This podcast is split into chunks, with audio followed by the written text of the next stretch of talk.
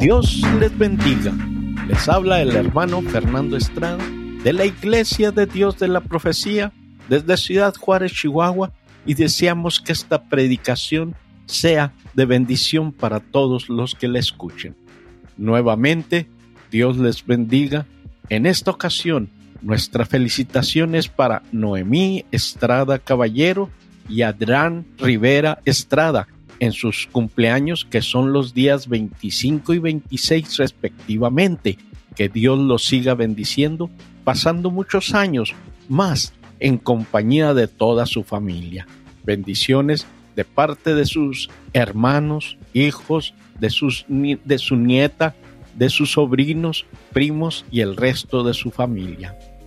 El tema de hoy es milagros cotidianos. Mateo 28:20. Enseñándoles que guarden todas las cosas que os he mandado, y aquí yo estoy con vosotros todos los días hasta el fin del mundo. Amén. Todos los días la mano de Dios se mueve a favor de nosotros. La mayoría de las veces duramos mucho tiempo orando y clamando al Padre Celestial por un milagro en nuestras vidas y no nos damos cuenta de todas las veces que Dios ha obrado por nosotros por tener la vista puesta en otro lugar. La palabra de Dios dice que sus misericordias son nuevas cada mañana. Lamentaciones 3:23. Nuevas son cada mañana y grande es tu fidelidad. Por lo tanto, debemos estar alertas para darnos cuenta de la bondad de Dios manifestada en diario sobre nosotros, porque si no lo hacemos seríamos malagradecidos en la espera de un milagro. Una de las características más notables en el reino de Dios son las innumerables veces que hemos visto el favor y el milagro de Dios en nuestras vidas y en las de otras personas es que nuestra vida está rodeada en todos los sentidos por milagros divinos. Mientras usted está escuchando este mensaje y mientras estoy predicando, hay una persona clamando a Dios por un milagro. Otra persona está recibiendo un milagro también. Lo bueno de amar y conocer a nuestro amado Dios es que sabemos que Él escucha nuestras oraciones y que se manifiesta poderosamente en nosotros. Éxodo 3:7. Y dijo Jehová, bien he visto la aflicción de mi pueblo que está en Egipto, y he oído su clamor a causa de sus exactores, pues tengo conocidas sus angustias. El salmista David clamó poderosamente. Salmo 27, 13. Hubiera yo desmayado si no creyese que tengo de ver la bondad de Jehová en la tierra de los vivientes. Hay muchos que creen erróneamente que los milagros y bondades de Dios la veremos cuando nos partamos de este mundo y nos vayamos a morar con Él. En cierto sentido es así, pero los milagros y bondades de Dios es que para vivirlas aquí en la tierra, porque en el reino de Dios no necesitamos milagros porque Él es suficiente. Allá no hay necesidad ni temor. Si en algo debemos tener la confianza, es en nuestro Dios poderoso y que cumple sus promesas. Dios de milagros. Nuestro Dios es un Dios de milagros en su plenitud. Él se muestra y se glorifica a través de ello. La principal muestra que Dios está con nosotros es humano, moviéndose de muchas maneras a diario, tal como dijo en su palabra, Mateo 28:20, enseñándoles que guarden todas las cosas que os he mandado, y aquí yo estoy con vosotros todos los días hasta el fin del mundo. Amén. Amados míos, en el Señor hoy quiero enfocarme en algo que va más allá de esperar un milagro grande y deseado por nosotros. ¿Acaso no te has dado cuenta de que diariamente somos los protagonistas de pequeños milagros cotidianos? Tal vez o ibas tarde a tu trabajo y pasó alguien y te llevó en su auto y llegaste a tiempo. O se te perdió la billetera o el celular y la persona que se lo encontró te buscó y te lo entregó. Quizás quedaste seleccionado para el empleo que participaste o el día que Dios te libró de un accidente o alguien se acercó y te dio una palabra de aliento de parte de Dios. O estabas en esos días que no tenías dinero ni alimentos y de la manera llega alguien enviado por Dios y te trae bendiciones.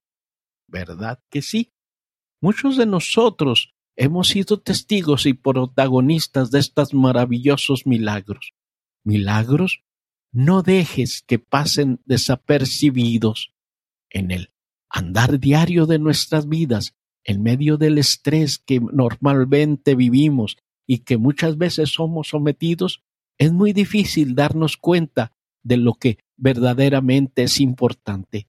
Tristemente, muchos de ellos pasan sin que se note porque estamos acostumbrados a solo ver y admirar las grandes hazañas que Dios hace por nosotros, pero no agradecemos estos pequeños milagros. A partir de hoy, toma la decisión de mirar las pequeñas cosas esenciales que Dios hace por nosotros todos los días. Una de ellas es despertar en la mañana.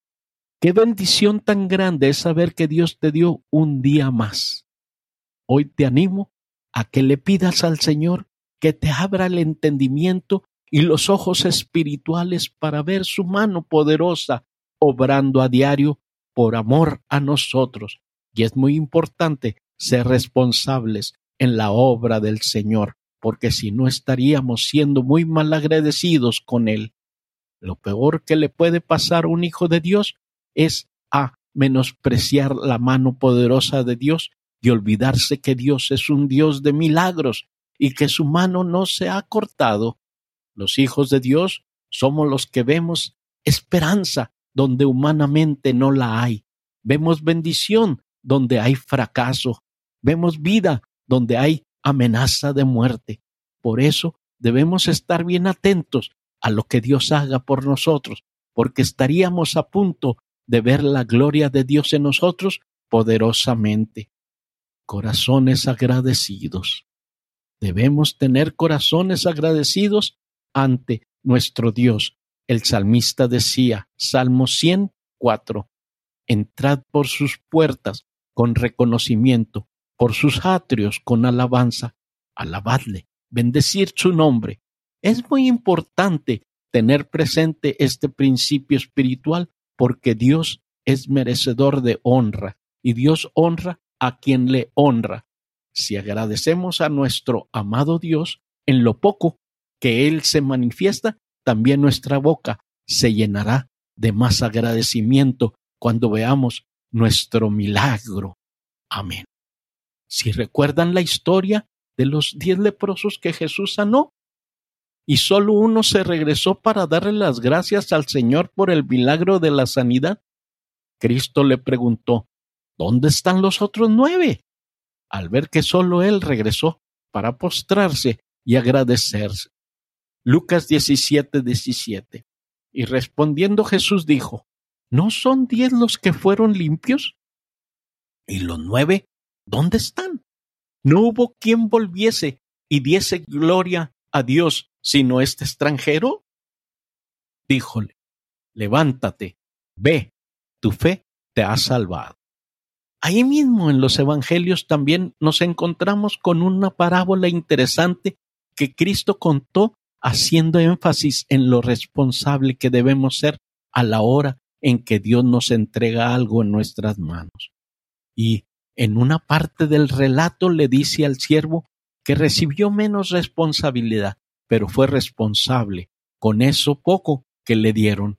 Cristo le dijo, Buen siervo has sido, en lo poco fuiste fiel, en lo mucho te pondré. Lucas 16, 10. El que es fiel en lo muy poco, también en lo más es fiel, y el que en lo muy poco es injusto, también en lo más es injusto. Eso nos enseña un principio importantísimo. en el reino de Dios. Eso quiere decir que a Cristo le importa cuando uno valora las pequeñas cosas que Él nos da y que Él nos entrega en nuestras manos, sea lo que sea que Él nos dé.